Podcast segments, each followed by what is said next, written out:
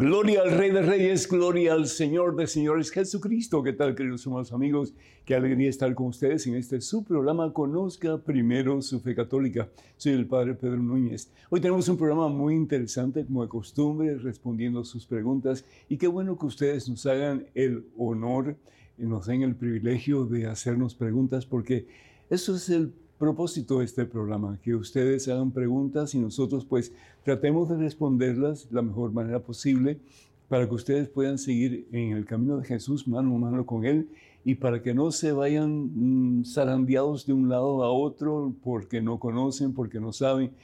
Queremos que ustedes eh, pues, se formen en las cosas de Dios y que cada día Jesús sea más y más el centro del amor del Señor y el dueño de sus vidas. Como dije, pues hoy tenemos un programa muy interesante. Gracias por sus preguntas, gracias por sus comentarios. Ustedes son los que hacen posible este programa. Por lo tanto, hermano que me escuchas, hermana que me escuchas, antes de hacer absolutamente nada más en este momento, nos ponemos en presencia de Dios. Vamos a orar. En el nombre del Padre, del Hijo y del Espíritu Santo. Amén. Padre amantísimo, Padre bueno, Padre misericordioso, tú estás con nosotros. Y si tú estás con nosotros, mi Dios, Nada ni nadie puede estar en nuestra contra. Te pedimos a Dios sabiduría no solamente para nosotros, para podernos acercar más a ti, Señor, con la fuerza y el poder de tu Espíritu Santo, que nos da la sabiduría de conocerte, de amarte, de servirte y de vivir cada día más cerca de ti. Pero que nos dé esa sabiduría, sobre todo a los que están a cargo de jóvenes, para que ustedes, papás, sobre todo, le enseñen a sus hijos el camino de Dios Hoy vivimos tiempos difíciles, como todos sabemos. ¿Por qué? Porque hay una terrible ausencia de Dios. Pero si Dios está con nosotros, si lo buscamos a Él por encima de todo, vamos a encontrar no solamente la felicidad para nuestras vidas, pero la felicidad para aquellos que viven detrás de nosotros, particularmente los hijos de ustedes. Padre misericordioso, bendice cada familia que está escuchando en estos momentos. Bendice, mi Dios, su deseo de ponerte a ti como centro y Señor de sus vidas, y que a través de sus vidas vividas para ti, Señor, a través del ejemplo que ellos tengan a sus hijos, que sus hijos crezcan en santidad y en presencia tuya, Señor, a pesar de los embates del mundo, a pesar de las tentaciones que el mundo ofrece, a pesar de los momentos en que pensamos que no necesitamos a Dios para ser felices, para poder tener paz. Ayuda, Señor, a este papá que me está escuchando. Dale, Señor, tu sabiduría, dale, Señor, la fortaleza que viene de ti. Primero que todo, para poner a Jesús como centro de su vida a pesar de su trabajo, a pesar de sus inconvenientes, cualesquiera que estos sean, que Jesús más y más de verdad reine en su corazón para que Él pueda dar de lo que Él tiene. Y eso es amor de Jesús, presencia de Jesús y sobre todo el deseo de que Jesús reine en su corazón, en su familia, en su hogar y a través de su hogar en otras familias también. Bendice a esta hija tuya que tanto tú amas. A veces se decepciona, Señor, tal vez con sus hijos, tal vez con su esposo, pero dale, Señor, la certeza de que tú estás haciendo una obra grande en ella, una obra poderosa en ella, una obra transformadora en ella. Y a medida que ella se deja transformar por ti, tú vas a poder usarla ella para transformar no solamente a su esposo si está lejos de ti, Señor, pero también a sus hijos. ¿Por qué? Porque para ti no hay nada imposible, Señor. Reina en los corazones de estas familias. Levanta, Señor, el que está caído, sana al que está enfermo. Restaura, Señor, la relación entre ellos y restaura su relación contigo. Y que podamos de verdad caminar en el camino mano a mano con Jesús hacia la meta que tú tienes para nosotros, que es la salvación. Señor, a ti la gloria en Cristo Jesús por los siglos de los siglos. Amén, mi Dios, amén, bendito seas. Gracias, hermanas y hermanos, por el cariño de ustedes, gracias por el apoyo de ustedes que nos ven, que nos escuchan. Ustedes, de nuevo, como dije anteriormente, son los que hacen este programa posible.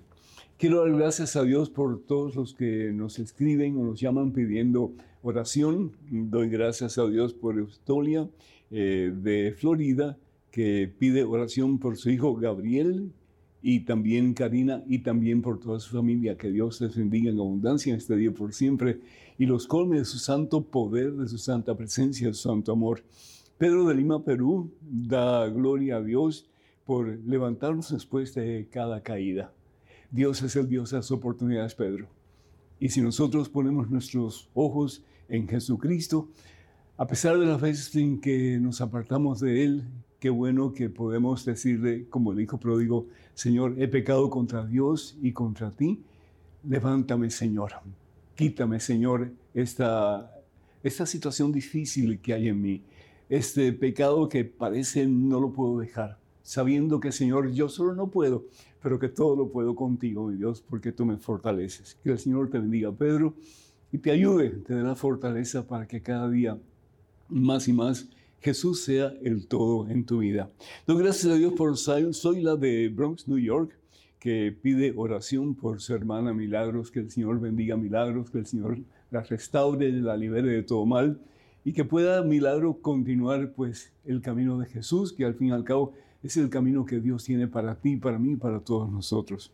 También pedimos por Gustavo de Hidalgo, México. Da gracias a Dios por todas sus bendiciones. Y tenemos muchas bendiciones, ¿no es cierto? Caramba, si nos pusiéramos a contar cada bendición que tenemos desde el momento en que tenemos la vida, tenemos la oportunidad de respirar, de ver las maravillas de Dios, tantas cosas, ¿no? Nuestras familias, y sobre todo la fe en ese en quien todo lo podemos y para quien todo es posible, que es Jesús el Señor. Qué diferente sería nuestra vida si en vez de enfocarnos en las cosas negativas, y que muchas veces son muchas, ¿no es cierto? Comenzamos a enfocarnos en lo positivo, en las cosas maravillosas, grandes, poderosas, auténticamente especiales que Dios nos da cada día por lo mucho que nos ama. Qué diferente sería nuestra vida. Doy gracias a Dios por Angélica de eh, Ciudad Camaro en, en Chihuahua, México eh, pido oración por el eterno descanso del alma de Ramón Joel, que murió de 17 años e iba a entrar en el seminario. Pues pedimos al Señor por su familia, que el Señor colme sus corazones de santa paz, y por Joel para que termine su misión aquí en la tierra, si tiene que pasar por purgatorio, sea un tiempo corto, y que pronto pueda recibir la corona de los santos, la corona de la victoria, que es el cielo, y desde la presencia de Dios pueda orar por su familia y por todos nosotros. Tal vez esa es la misión que Dios quiere para él, no en el seminario, no como sacerdote, pero al lado de Dios, orando, intercediendo ante Jesús por nuestras necesidades. Doy gracias a Dios por José de New York, que da gracias al Padre por sus enseñanzas. Muchísimas gracias, José, por ser parte de esta gran familia de, eh, pues, de televidentes y también de radioescuchas de WTN y Radio Católica Mundial. Que el Señor te bendiga abundancia a ti y a todos tus seres queridos. Y finalmente, Angélica de San José, California, que pide oración por su salud y paz en su corazón. Jesús es paz. Y el que tiene a Jesús tiene paz. ¿Por qué? Porque Jesús es la paz que anhelamos todos, es el que llena el vacío de tu corazón y el mío, es el que da sentido a nuestra vida y propósito a nuestra existencia. Bendice, Señor, a tu hija Ángela, perdón, dije Angélica, creo, Ángela, bendice Ángela, Señor, y cólmala de la presencia transformadora de Jesús, el príncipe de la paz. Así sea mi Dios. Amén. Hermanos y hermanos, quiero recordarles que antes de comenzar con el, ya programa eh, de hoy, recordarles que cualquier pregunta ustedes tengan, pues por favor nos pueden llamar, nos pueden escribir. Pero si nos llaman, el número telefónico es el 205-271-2924. Repito, 205-271-2924. Si nos quieren escribir, por favor, háganlo a la siguiente dirección, padrepedro arroba Padre Pedro arroba ewtn.com y recordarles que tenemos mucho material disponible en español de Madre Angélica y también de este servidor. Para más información sobre el catálogo religioso de WTN y lo que tiene disponible, pues pueden comunicarse con nosotros al siguiente número telefónico 205-795-5814. 205-795-5814. El tema de hoy Padre, transmite la fe a tus hijos. O padres transmitan la fe a sus hijos. La primera pregunta que yo haría es, ¿qué es fe? ¿Qué es fe? Porque hay personas que dicen, bueno, fe es creer que Dios existe. Pero es mucho más que eso. Porque bien la palabra de Dios en la carta del apóstol Santiago nos dice que aún los demonios, Satanás y sus secuaces, creen en Dios, creen que Dios existe, sí, pero sin embargo tiemblan. Entonces, la fe no solamente es una decisión intelectual de la existencia de Dios por todo lo que vemos, pero es mucho más que eso. La fe es un compromiso. La fe es una sumisión a la voluntad de Dios. La fe es poder decir, Señor, yo te acepto como Señor de mi vida, como Rey de mi vida, y por lo tanto quiero hacer tu santa voluntad. Entonces, no solamente es decir, yo creo que Dios existe, pero porque creo que Dios existe, voy a poner mi vida en tus manos santas y poderosas, Señor. La fe es una decisión, hermanos. Es una decisión de cada día, ¿sí? A mí me gusta mucho la historia de un gran hombre de la Iglesia Católica, San Juan Pablo II. San Juan Pablo II por un tiempo estuvo divagando, no tanto conectado con la Iglesia, no necesariamente con Dios tampoco. A él le interesaba las artes, sí, ese era como que su, su mayor deseo y preocupación, estudiar arte y también pues filosofía. Pero un día cuando llega a su casa y abre la puerta de su casa, ve en un rincón de la casa a su padre que estaba de rodillas en oración, hermano. Su papá de rodillas en oración. Y eso como que lo golpeó positivamente. Y desde ese momento en adelante, él comenzó a cambiar sus puntos de vista y de ahí que se convirtió Jesucristo para ser lo más importante en la vida de Carlos Wojtyła, que fue llamado después el gran Papa San Juan Pablo II. ¿Cómo la oración de un papá, de una mamá, tiene fortaleza para cambiar la vida de un hijo? A veces ustedes pueden pensar que no hay esperanza para los hijos. Tus hijos están por mal camino, ya no se puede hacer nada. Hermana, hermano, lo que tú no puedes hacer, Dios sí lo puede hacer. Lo importante es que tú creas, tú creas no solamente que Dios existe, pero que Dios está contigo y que con Cristo tú vas a ganar la victoria. Lo importante es que tú te acerques a Dios, que tú pongas de verdad a Dios más y más como lo más importante en tu vida, porque uno da de lo que uno tiene. Y si tú no tienes a Dios como y Señor de tu vida, no puedes esperar que tus hijos lo tengan. Pero si de verdad tú comienzas a ir a misa más regularmente, ojalá que todos los días, ¿por qué no? Comemos todos los días, ¿no es cierto? ¿Cómo no alimentar nuestra alma todos los días? ¿Por qué no orar más tiempo? Yo no sé cuánto tiempo tú oras, pero a veces estamos tan ocupados, estamos con tanta prisa de aquí para allá, que no tenemos tiempo para orar. Y si no tenemos tiempo para orar, no podemos establecer una relación íntima con el Señor. Es importante entonces dedicarle tiempo al Señor. ¿Cuánto tiempo? Pues ya tú verás. Mínimo, pienso yo, sería una media hora al día. Vemos televisión, mínimo una media hora al día. Eh, compartimos cosas que a veces son eh, triviales, que no tienen sentido con vecinos, con personas de nuestro mismo hogar y, que realmente pues no, no, no, llenan, no satisfacen, no cambian el corazón de la persona. ¿Por qué no tomar una media hora mínimo para estar con Dios? Estar solo con Dios. ¿O por qué tal vez no tener una oración en familia?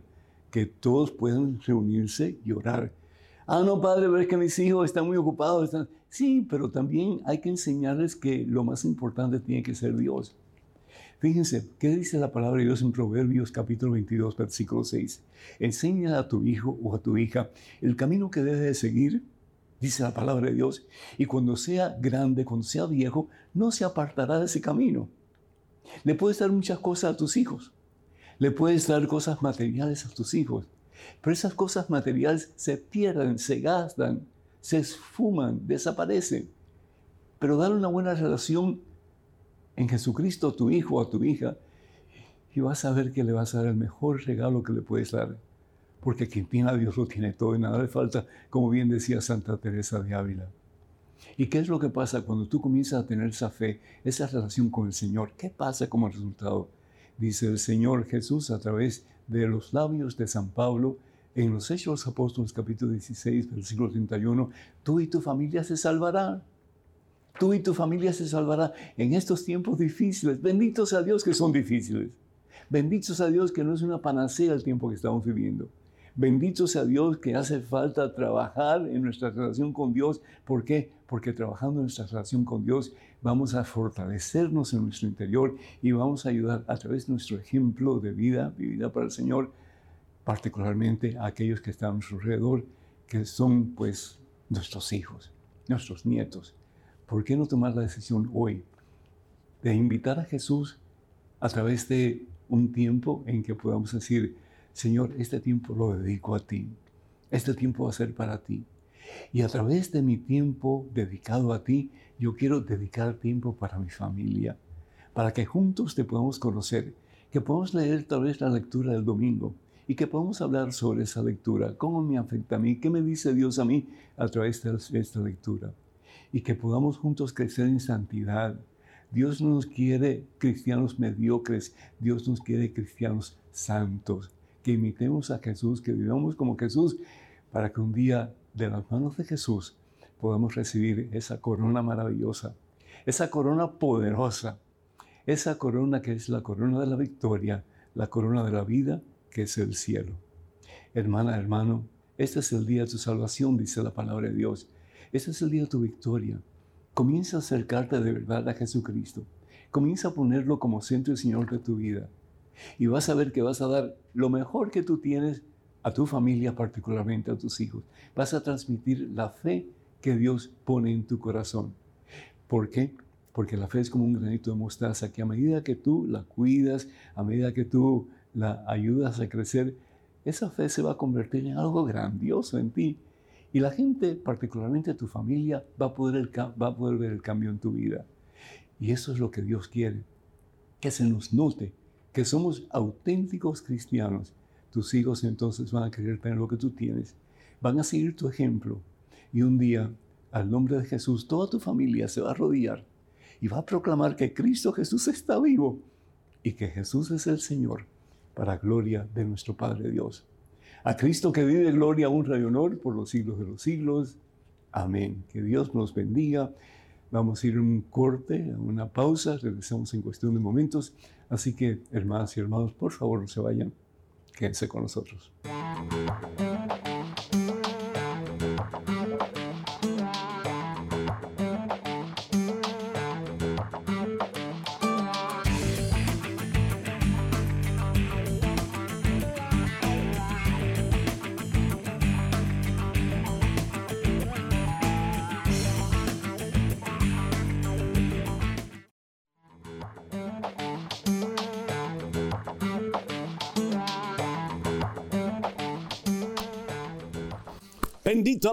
Glorificado sea el nombre de Jesús. Tenemos en estos momentos una pregunta con la, eh, aquí en uh, un correo electrónico. Adelante, por favor.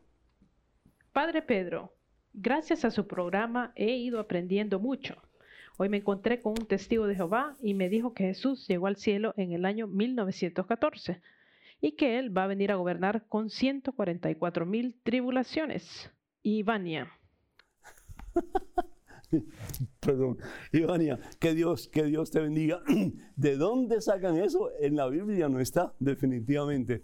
Así que, ¿qué es lo que dice la palabra? Yo, si tú tienes tu Biblia, por favor, yo te invito para que la abras a los Hechos Apóstoles capítulo 1, comenzando con el versículo, vamos a decir 3, versículo 3 en adelante. Dice la palabra de Dios. De hecho, se presentó a ellos, ¿quién se presentó? Jesús, después de su pasión, y les dio numerosas pruebas de que vivía. Es decir, Jesús se apareció a sus discípulos en varias ocasiones. Durante 40 días se dejó ver por ellos y les habló del reino de Dios. En una ocasión en que estaban reunidos con ellos, les dijo que no salieran de Jerusalén. Algo grande iba a pasar, algo poderoso iba a pasar, algo portentoso iba a pasar. ¿Qué iba a pasar? Eh, el despliegue, la unción del Espíritu Santo. Y dice que esperaran lo que el Padre había prometido. ¿Qué había prometido el Padre a través del profeta Joel? Que se derramaría el Espíritu Santo. Y esto es lo que va a suceder.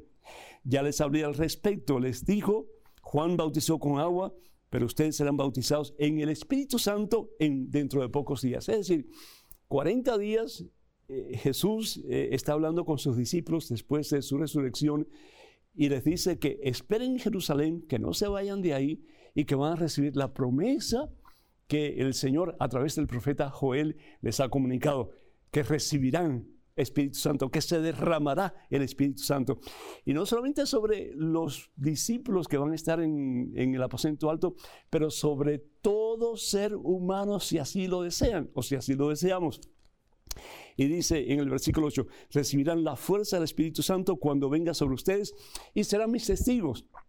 La única forma en que tú puedes ser testigo de verdad de Cristo Jesús es si en tu corazón hay amor por Cristo Jesús. Tú no puedes eh, ser testigo de Dios a no ser que el amor de Dios te impulse a hablar de Dios, a dar testimonio de Él, a decirle a otros las maravillas que Dios ha hecho y continúa haciendo en tu vida. Serán mis testigos en Jerusalén, es decir, comenzando en casa, que a veces es lo más difícil, porque nadie es profeta en su propia tierra. En toda Judea, en Samaria y hasta los confines de la tierra, dice el Señor. Dicho esto, fíjense, dicho esto, Jesús fue arrebatado ante sus ojos y una nube lo ocultó de su vista. Jesús había ascendido al cielo. Eso es decir que Jesús estaba en América, que Jesús estaba, eh, eso es ridículo. Y en relación a los 144 mil, si vamos al libro del Apocalipsis en el capítulo 7, el libro del Apocalipsis en el capítulo 7, vamos a ver, dice aquí la palabra de Dios, versículo 4, y esta es la confusión. Dice, entonces oí el número de los marcados con el sello. ¿El sello de quién? El sello de Dios. El sello de Dios. ¿Y cuál es el sello de Dios? Pues el Espíritu Santo. El Espíritu Santo. 144 mil de todas las tribus de los hijos de Israel. Ah, 144 mil, esos son los que van a estar en el cielo. Entonces, no, ¿qué significa eso? 12 tribus de Israel y 12 los apóstoles. 12 por 12, 144, más mil que representa un número indefinido de gente. Esos son los 144 mil. Y si queremos más pruebas, vamos entonces a la siguiente página. Dice la palabra de Dios en Apocalipsis capítulo 7, versículo 9. Después de esto, vi un gentío inmenso, imposible de contar, de toda nación, raza, pueblo, lengua, que estaba de pie delante del trono y del cordero, vestido con vestiduras blancas y con palmas en sus manos, y gritaban con voz poderosa, ¿quién salva fuera de nuestro Dios? Un gentío inmenso, no solamente 144 mil. Que Dios te bendiga. Tenemos en estos momentos un correo electrónico con una pregunta. Adelante, por favor. Padre Pedro, ¿a qué se refiere la palabra de Dios en la Biblia cuando habla del yugo desigual? Por ejemplo, en una relación de noviazgo entre una persona evangélica y una católica. Edgar. Edgar, muchísimas gracias. Y pues, uh, Pablo, tú que estás leyendo esa, esa pregunta, pues eh, te, felicito y gracias a Dios por ti, porque yo sé que estás un poco maluco, pero ya eh, estás en camino de recuperación. Muchísimas felicidades. Cuando se habla acerca de un yugo inigual o desigual, se está hablando, eh, eh, realmente vamos a leer el pasaje. Mejor vamos a comenzar leyendo el pasaje. Segunda carta de San Pablo a los Corintios, el capítulo 6, versículos del 14 al 16. ¿De qué está hablando San Pablo? Porque podemos leer este pasaje y darle cualquier tipo de interpretación. Pero ¿qué es lo que San Pablo está diciendo? Fíjense, no se emparejen con los que rechazan la fe. ¿La fe en quién? La fe en Jesucristo. Hay hermanos evangélicos, sobre todo algunos hermanos evangélicos, que dicen, por ejemplo, no se emparejen con los católicos, porque ellos no son cristianos. Para comenzar, para comenzar, la única iglesia fundada por Jesús es la iglesia que conocemos como la una Santa Católica y Apostólica. Y eso lo podemos ver claramente si no tenemos perjuicios en el Evangelio según San Mateo capítulo 16, versículo 18, en que Jesús le dice a Simón Barjona, tú eres Pedro, o sea, piedra, y sobre esta piedra edificaré mi iglesia, una sola nada más. Y los poderes del infierno jamás la podrán vencer. Yo te daré las llaves del reino de los cielos, etcétera. Entonces, la iglesia que Jesús funda, esa que es la voluntad de Dios para que nosotros conozcamos la verdad y la verdad nos haga libres y nos salvemos a través de ese que es la cabeza de la iglesia, como bien dice San Pablo, que es Jesucristo, pues entonces lo que están hablando estos hermanos no tiene sentido, ni tiene, eh, ni tiene peso bíblico tampoco. No se emparejen con los que rechazan la fe. Por otra parte, yo estoy como que hasta cierto punto de acuerdo que una persona que es, vamos a suponer, católica y se casa con un testigo de Jehová, esa persona lo más probable es que va a tener un montón de problemas. ¿Por qué? Porque si el testigo de Jehová es eh, firme en su fe y el católico es firme en su fe, había a haber problemas. Por ejemplo, ¿cómo vamos a educar a nuestros hijos? ¿En la fe de los testigos o en la fe de la Iglesia Católica? Y así por el estilo. Yo he visto muchísimas parejas que han tenido serios problemas porque desde el principio ya están teniendo dificultades. Porque hay una discrepancia enorme, particularmente en la fe de ambos. Entonces, yo sí estoy de acuerdo que hay que tener mucho cuidado con quién se casa uno. Por otra parte, yo quiero decir que la Iglesia Católica en ninguna forma rechaza que un católico o una católica se case con una persona que no tiene fe o con una persona que es de otra denominación, siempre y cuando la persona que no tiene fe o que es de otra denominación acepta y promete que los hijos van a ser educados en la fe católica. Eso es lo único que pide la Iglesia. De ahí en adelante ya depende de la persona católica si va realmente a cumplir con la voluntad de Dios y ayudar a sus hijos, que al fin y al cabo es su responsabilidad delante de Dios, para que crezcan en santidad y en estatura ante la presencia de Dios y el mundo entero. Tenemos a Rafaela de New York, vía telefónica. Rafaela, ¿me escuchas? Buenas noches, Padre, mi Dios te bendiga. Igualmente, Rafaela, ¿cómo estás, mija? Bien, gracias. Bendito sea mi Dios. ¿Y cuál es tu pregunta, Rafaela? Me cogieron de sorpresa. ¿Qué quisieras Ah. preguntar? Yo en la, la primera vez fui casada por lo civil por 18 años. Ajá. Después me, de- me separé, me divorcié y al, hace 22 años estoy casada con este nuevo esposo por lo civil también. Ajá. Pero como piden muchos papeles, por, por ejemplo, la confirmación yo no la tengo. Ajá. El bautizo sí, pero... ah, entonces digo yo, ¿por qué no puedo yo recibir la Santa Comunión, la Santa Eucaristía? Ok. Eh, eh, tu primera pareja, cuando te casaste por lo civil, ¿esa persona era cristiana o no era cristiana? ¿Era católica o no? Era católico, ya. ¿Había sido bautizado? Ah, así, porque era portugués. Los portugueses son muy católicos. Ah, eso no tiene nada que ver. Decir, pero bueno, asumamos que, que era católico. Eh, tiene, que, tiene que haber un proceso de nulidad de ese matrimonio. La iglesia, por ejemplo, si dos personas es- fueron, fueron casadas, por ejemplo, en el caso, en el caso, eh, en el caso de ustedes, si los dos eran, eran, eh, habían sido bautizados y se casaron por lo civil nada más, eh, no va a ser ningún problema. Porque entonces ustedes realmente no se casaron bajo mm, la dispensa del obispo y por lo tanto tú puedes casarte de nuevo. Te casaste de nuevo, pero por lo civil también. ¿Y por qué no te casas por la iglesia? Tú dices que no Estamos en encuentras eso, el... Pero me piden la... la ¿Puedes la hacer un affidavit? ¿Puedes hacer un affidavit? Es decir, me piden los el, el de la de bautismo sí la tengo y... Eh, sino, eh, el- lo importante es el bautismo, el, el- el certificado eh, de, de que fuiste bautizada. Ahora, la confirmación es importante, pero es decir, no es tan importante como el bautismo. Entonces, yo lo que haría es hablar con tu sacerdote para que él averigüe exactamente qué es lo que la diócesis tuya pide y yo estoy seguro que un affidavit sería suficiente para que eh, se pudiera establecer de que tú fuiste confirmado, no hay ningún problema. Entonces, eh, en la segunda... No se me dé por vencida, caramba, tenía- no se me dé por vencida. Ajá. En el, en el segundo, el, mi esposo tenía a la señora viva, pero ya hace rato se murió, como un año pasado. Ah, Pero ¿Qui- qui- estamos ¿Quién, para- quién se murió? la señora que tenía él era casado. Ah, ya, ya. Así que te casaste con este señor la- eh, eh, por lo civil, pero él está casado anteriormente y la esposa se murió. Oye, pero si Dios quiere, vamos a ir al Ecuador allá. Si Dios quiere, como que es más fácil. Ok. Va- Voy a ver. La pregunta mía, ¿por qué no podemos comulgar? No puedes comulgar hasta que te cases delante de los ojos de Dios, es decir, ustedes no están viviendo según la voluntad de Dios. Eso es lo que decreta la iglesia. Entonces, para tú poder eh, recibir la Santa Eucaristía, tienes que estar, eh, es decir, casada ante los ojos de Dios. Sí, señor. Entonces, espera un poquito, un poquito más a las cosas bien hechas y cuando recibas la comunión, pues antes de recibir la comunión tienes que hacer una buena confesión, ¿verdad?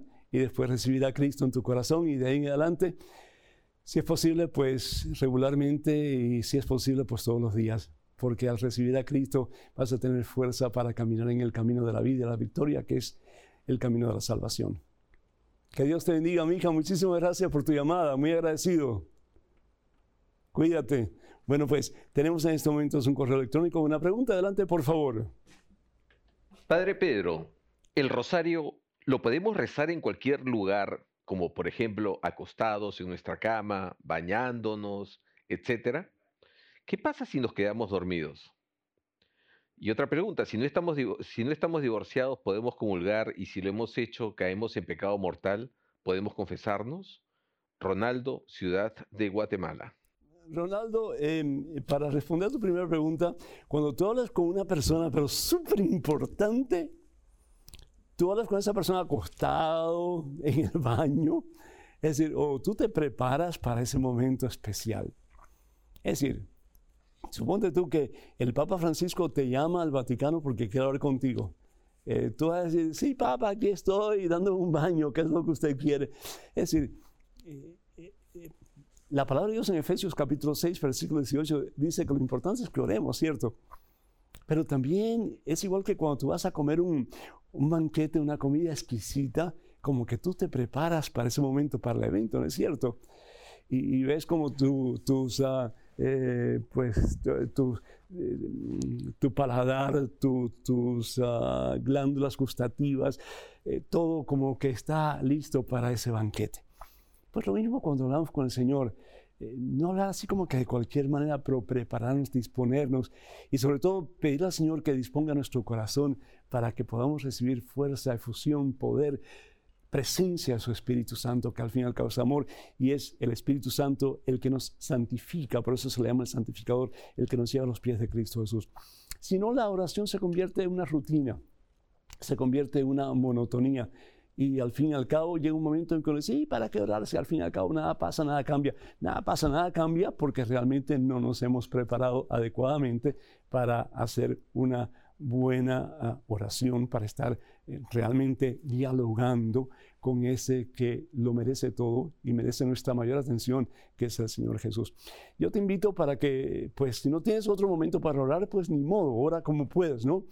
pero también que no solamente ores el Santo Rosario, pero también que leas la Santa Biblia, aunque sea un pedacito cada día, y lo medites. ¿Por qué no ir a la capilla del Santísimo? Pues y hacer lo mismo, ¿verdad? La otra cosa que tú me estás diciendo es que si no estás divorciado, que si puedes recibir la comunión y si la recibes, que si es un pecado.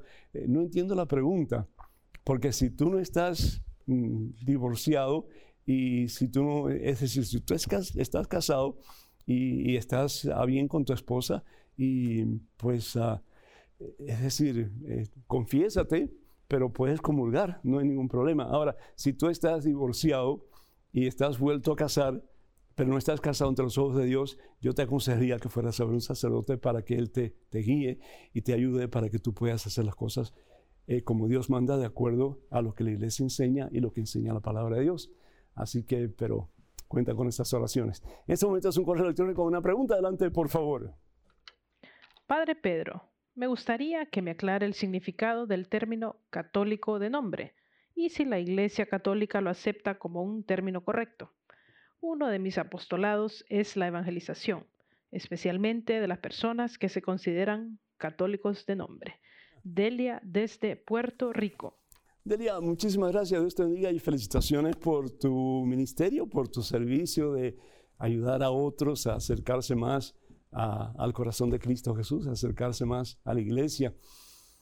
Pues católico de nombre es un término que, que, se usa popularmente, como también católico light. No sé si has oído esa expresión católico light.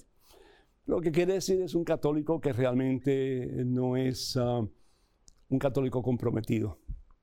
No es una persona que, que hace realmente eh, todo lo posible por vivir cada día más de acuerdo a la voluntad de Dios y de acuerdo pues a lo que pide la iglesia. Entonces, un católico light, por ejemplo, un católico a su manera, un católico a medias tintas o como le quieras llamar, pues un católico que usualmente va a misa de vez en cuando, por ahí, ¿verdad? Y se dice, ¿por qué no vas a misa? No, porque es que no tengo deseo, porque tengo que trabajar, porque tengo que cortar la grama. Eh, porque tengo que dormir, porque tengo que leer el periódico, en fin, un montón de excusas que siempre ponemos, ¿no es cierto? Si nosotros vamos a la palabra de Dios en Gálatas capítulo 5, en el versículo 19, eh, Gálatas, el capítulo 5, versículo 19, la palabra de Dios nos habla acerca de todas las cosas que provienen de la carne y por lo tanto nos apartan del el camino del Señor. Y si Dios quiere algo de nosotros, y si Jesús quiere algo de nosotros, es que seamos como Él. Y la pregunta que nos tenemos que hacer cada noche, ojalá hiciéramos un examen de conciencia cada noche, es, ¿he vivido mi vida como Jesús quiere que yo la viva? He sido imagen de Jesús, he sido espejo de Jesús. Y aquí dice la palabra de Dios en Galatas capítulo 5, versículo 19 en adelante, dice, es fácil reconocer lo que viene de la carne. Y empieza a enumerar, ¿verdad? Fornicación, impurezas, desvergüenza, hechicerías, violencias, celos, furores, ambiciones, divisiones, sectarismos, envidias, borracheras, y sigue hablando, ¿no?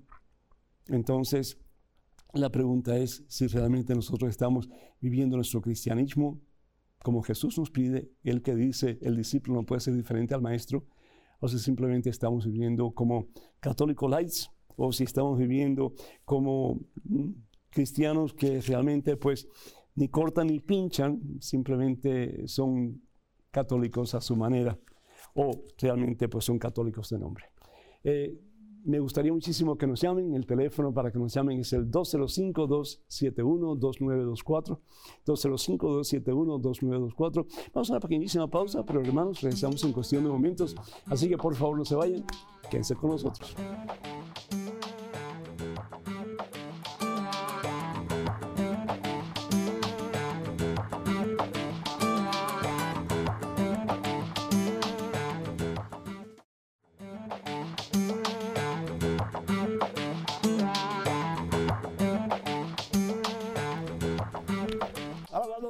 Glorificado, exaltado sea el nombre de Jesús, Señor, llenos, oh Dios, del poder, de la fuerza, de la presencia de tu Espíritu Santo. Hermanos y hermanos, tenemos a Mario de Pensilvania vía telefónica. Mario, ¿me escuchas? Padre, ¿cómo está? Bendecido por la gracia de Dios. ¿Cómo estás tú, Mario? Amén, muy bien, gracias a Dios. Bendito sea mi Dios. Y tu pregunta, por favor. Eh, es, es, un comentario y una lectura a la misma vez. acerca de los hermanos que separado. Sí. siempre dicen que María tuvo más hijos. Ajá. hay una lectura en Zacarías, capítulo 12, versículos 10 y 11, que todos los católicos debemos de tener esa lectura en la mente para debatir con los hermanos acerca de y defender a María. Ajá, ¿la puedes leer por favor? Sí, es que Zacarías capítulo 12, versículo 10 y 11. Dice, dispondré el ánimo de los descendientes de David y de los habitantes de Jerusalén para que se vuelvan a mí con amor y confianza. Llorarán por aquel que traspasaron como se siente la muerte de un hijo único y lo echarán de menos como se lamenta el fallecimiento del primer hijo. Amén. Esta lectura dice que dice que Jesús fue el, único hijo, hijo unigénito. Amén. En ninguna parte de la Biblia, Mario, en ninguna parte se dice que María tuvo otros hijos. Se habla de los hermanos de Jesús, ¿cierto? Sí. Pero no se dice en ninguna parte hijos de María. Si, si, hubiera, si en, en, en la cultura hebrea, si una mujer tiene otros hijos, hubieran dicho, fulano de tal, hijo de María, hermano de Jesús. Fulana de tal, hija de María, hermano, hermana de Jesús. Pero en ninguna parte se dice eso, simplemente se dice hermanos de Jesús. En el tiempo de Jesús, los, los caseríos, las comarcas eran bien pequeñitas y todos eran parientes. Todos eran parientes. En Nazaret todos eran parientes. ¿Verdad? En Belén todos eran parientes. El lugar que era más grande, porque era el lugar donde estaba el templo, pues era Jerusalén. Pero todos los demás eran, eran caseríos, eran, eran comarcas bien pequeñas. Y cuando se habla de parientes, se está hablando de hermanos, porque la palabra hebreo para, hebrea para, eh, para parientes es realmente hermanos. Entonces, todas aquellas personas que de alguna forma eh, eran parte de familia extendida de Jesús, eran considerados hermanos de Jesús. Pero fíjate una cosa interesante, en el Evangelio eh, según San Juan, en el capítulo 20, cuando el Señor Jesús tiene ese encuentro maravilloso con María Magdalena, y Jesús le dice a María Magdalena, no me toques porque todavía no he subido donde mi Padre, que es el Padre de ustedes, donde mi Dios, que es el Dios de ustedes. Sin embargo, le da una misión a María Magdalena, que es que vaya donde los, los que están en el aposento alto, para que le diga a ellos que Él ha resucitado. Y les dice, vete donde mis hermanos y diles, esto está en el Evangelio según San Juan capítulo 20, versículo 17 en adelante. Vete donde mis hermanos y diles, subo a mi Padre, que es el Padre de ustedes, mi Dios, que es el Dios de ustedes. ¿Y a dónde fue María Magdalena? Dice la palabra de Dios, María Magdalena se fue y dijo a los discípulos, esos son los hermanos de Jesús, he visto al Señor y me ha dicho esto. Si Jesús hubiera tenido otros hermanos, cuando el Señor estaba en la cruz colgando, Evangelio según San Juan, San Juan capítulo 19, le hubiera entregado a su madre a uno de los hermanos que estaba ahí. Esa era la ley judía, pero no había ningún hermano. ¿A quién se le entrega? A Juan. ¿Y qué es lo que le dice? Mujer, ahí tienes a tu hijo. Y desde ese entonces, dice la palabra de Dios, que Juan se la lleva a casa. Y Juan que nos representa a todos nosotros, los cristianos que queremos seguir a Jesús y queremos estar al pie de la cruz de Jesús para imitar a Jesús, pues también llevamos a María como nuestra madre en el corazón. Que Dios te bendiga, Mario. Muchísimas gracias por tu llamada, por tu comentario. Tenemos un correo electrónico. Listo, adelante, por favor. Padre Pedro, ¿por qué en la procesión de entrada va el sacerdote atrás de los acólitos y lectores? De último, nosotros en el peregrinaje de esta vida vamos detrás de Jesús. Y tengo entendido, esto es lo que representa la procesión de entrada. Gracias y bendiciones. Mélida.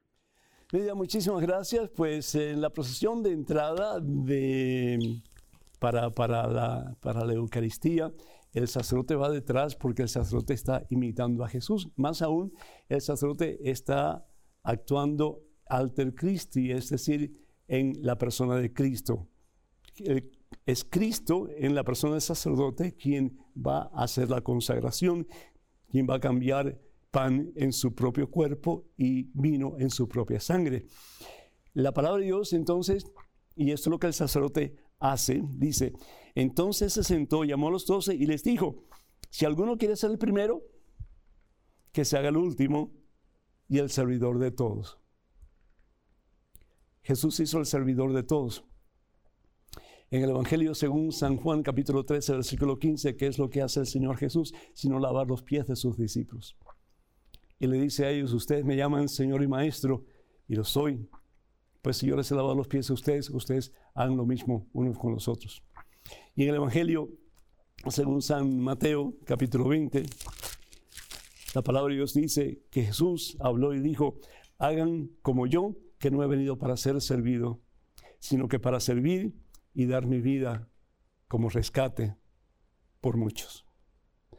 Por eso el sacerdote es el último, porque el sacerdote que representa a Cristo, más aún Cristo en la persona del sacerdote, es el último, porque Jesús ha venido no para ser servido, sino que para servir y para dar su vida como rescate de tu alma y de la mía, para que tú y yo no muramos eternamente, sino para que un día nuestra sea la victoria final que es el cielo. Tenemos en estos momentos un correo electrónico con una pregunta. Adelante, por favor. Padre Pedro, me gustaría que me ilumine con sus enseñanzas. ¿Cuáles son las jerarquías u organigrama de los sacerdotes y diáconos? ¿Y qué funciones pueden hacer y qué no? Gracias, Roberto. Roberto, muchísimas gracias. Pues la palabra de Dios, sobre todo en primera, ah, la primera carta de San Pablo a Timoteo, en el capítulo 3 y en el capítulo 5, perdón, habla acerca de esos tres ministerios ordenados en la iglesia. Y los tres, primero están los diáconos, después están los presbíteros o sacerdotes y por último, y como los más importantes, los obispos. Y bien, como sabemos, pues la palabra obispo es una palabra griega que significa supervisor.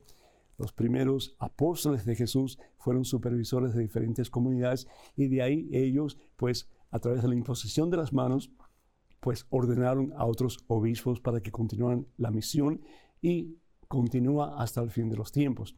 Pero si nosotros vamos a la primera carta de San Pablo a Timoteo capítulo 3, versículos del 8 hasta el 10, dice la palabra de Dios en relación a los diáconos, que es la primera escala en la jerarquía de la iglesia. Los diáconos también han de ser respetables y de una sola palabra. Y sigue hablando. Primero sean sometidos a prueba y después, si no hubiera nada que reprocharles, sean aceptados como diáconos. ¿Qué hace el diácono? Pues cuando se eligen los siete diáconos eh, que encontramos en los Hechos de los Apóstoles, ¿cuál es el propósito de ellos? El servicio. El servicio, el servicio a las viudas, el servicio a los ah, huérfanos, el servicio a los desvalidos. ¿Para qué? Para que los apóstoles, los primeros obispos de la iglesia, se puedan dedicar completamente a la prédica de la palabra, a evangelizar, a enseñar, a catequizar, a dar la palabra, que al fin y al cabo, como dice San Pablo, es a través de la prédica de la palabra, Romanos capítulo 10, versículo 17, que entra la fe en el corazón del ser humano. La, otra escala pues sería los presbíteros o los sacerdotes. Eh, la palabra de Dios, sobre todo en el Antiguo Testamento, hace una distinción entre el sacerdocio de Cristo y el sacerdocio del Antiguo Testamento, es decir, los sacerdotes del templo. ¿Y por qué lo hace? Porque no quieren que se confunda la gente pensando que los sacerdotes de la Nueva Alianza o del Nuevo Testamento son iguales que los sacerdotes del Antiguo Testamento o los sacerdotes del templo. Este sacerdocio es diferente porque es una extensión del sumo sacerdote que es Jesucristo que viene a servir y no a ser servido.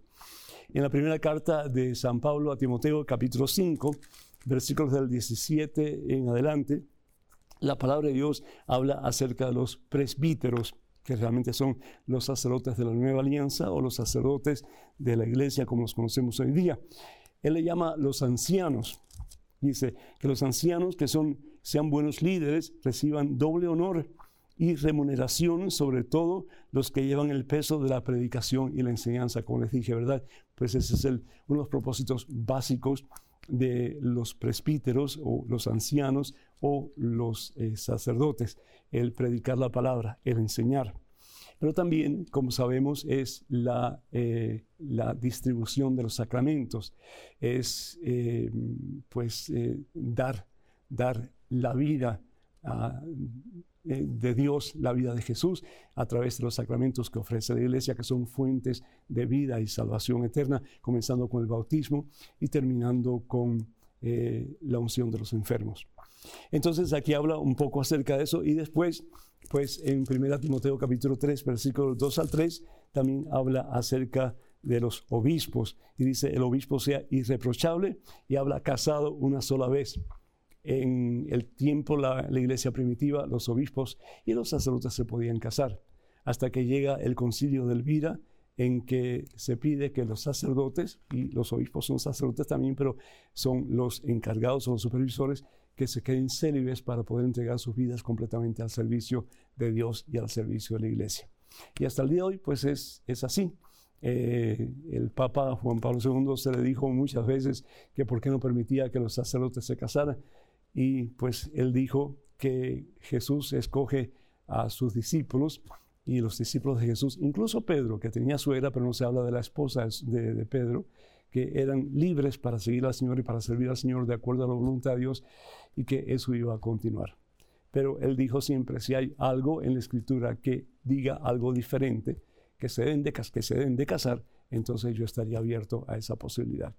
Hasta ahora, pues el Papa Francisco eh, ha pensado en la posibilidad de que en algunos lugares, algunos sectores de misión, que hayan sacerdotes casados para que no se sientan tan solos, pues entonces eso se está debatiendo en el Vaticano en estos momentos, pero hasta ahora no hay ningún dictamen al respecto. Así que tenemos que seguir orando, ¿verdad? En estos momentos un correo electrónico, una pregunta, adelante por favor.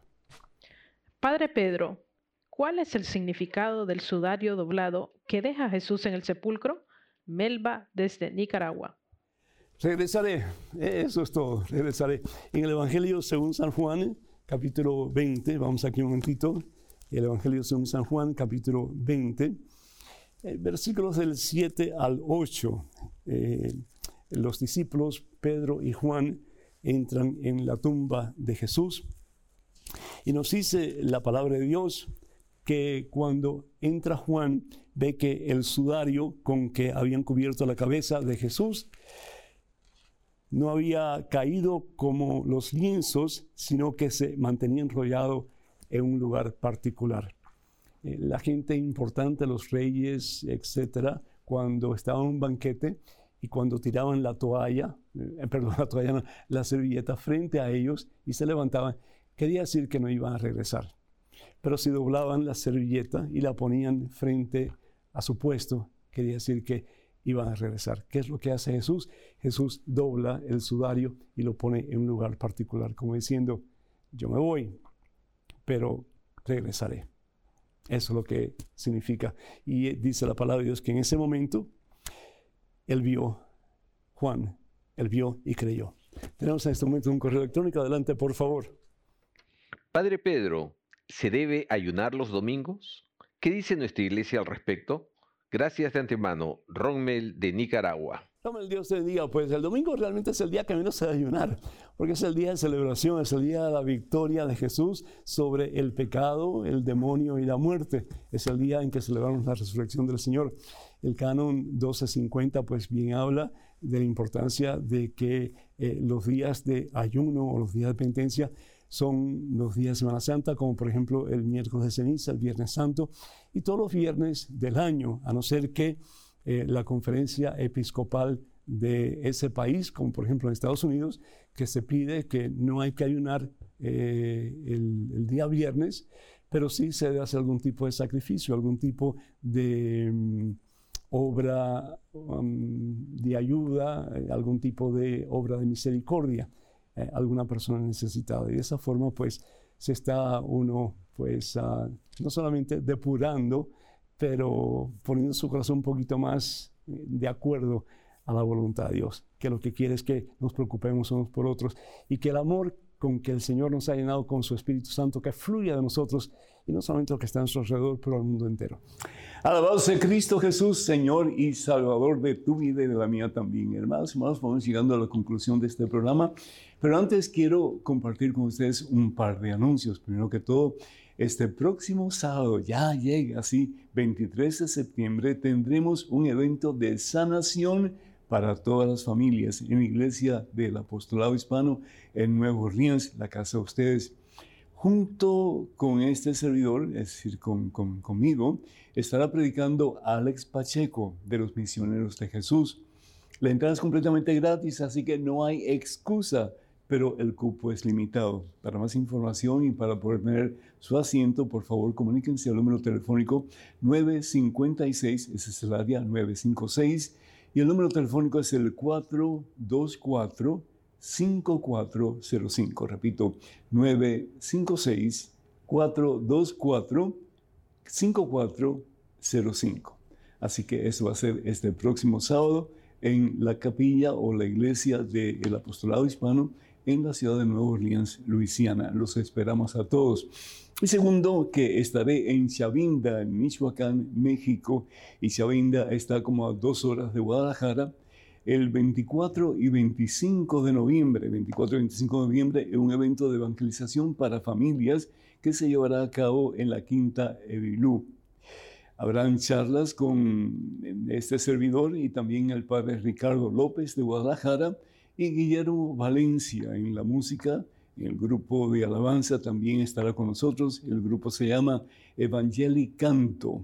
Eh, y habrán confesiones, habrá hora santa y mucho más tiempo de renovación, de liberación, de vida nueva. Así que no dejen de asistir. Para más información, por favor, comunicarse con la parroquia Nuestra Señora de Guadalupe. Nuestra Señora de Guadalupe, el número telefónico 383, es el área 383, y el número es el 544-0580. 383-544-0580. 0580. Que el Señor esté con ustedes, que vaya de ustedes para protegerlos, delante de ustedes para guiarles y sobre ustedes para bendecirles en este día por siempre en el nombre del Padre, del Hijo y del Espíritu Santo. Amén. Hermana, hermano, vayan con Dios y transmitan la fe en aquellos que vienen detrás de ustedes.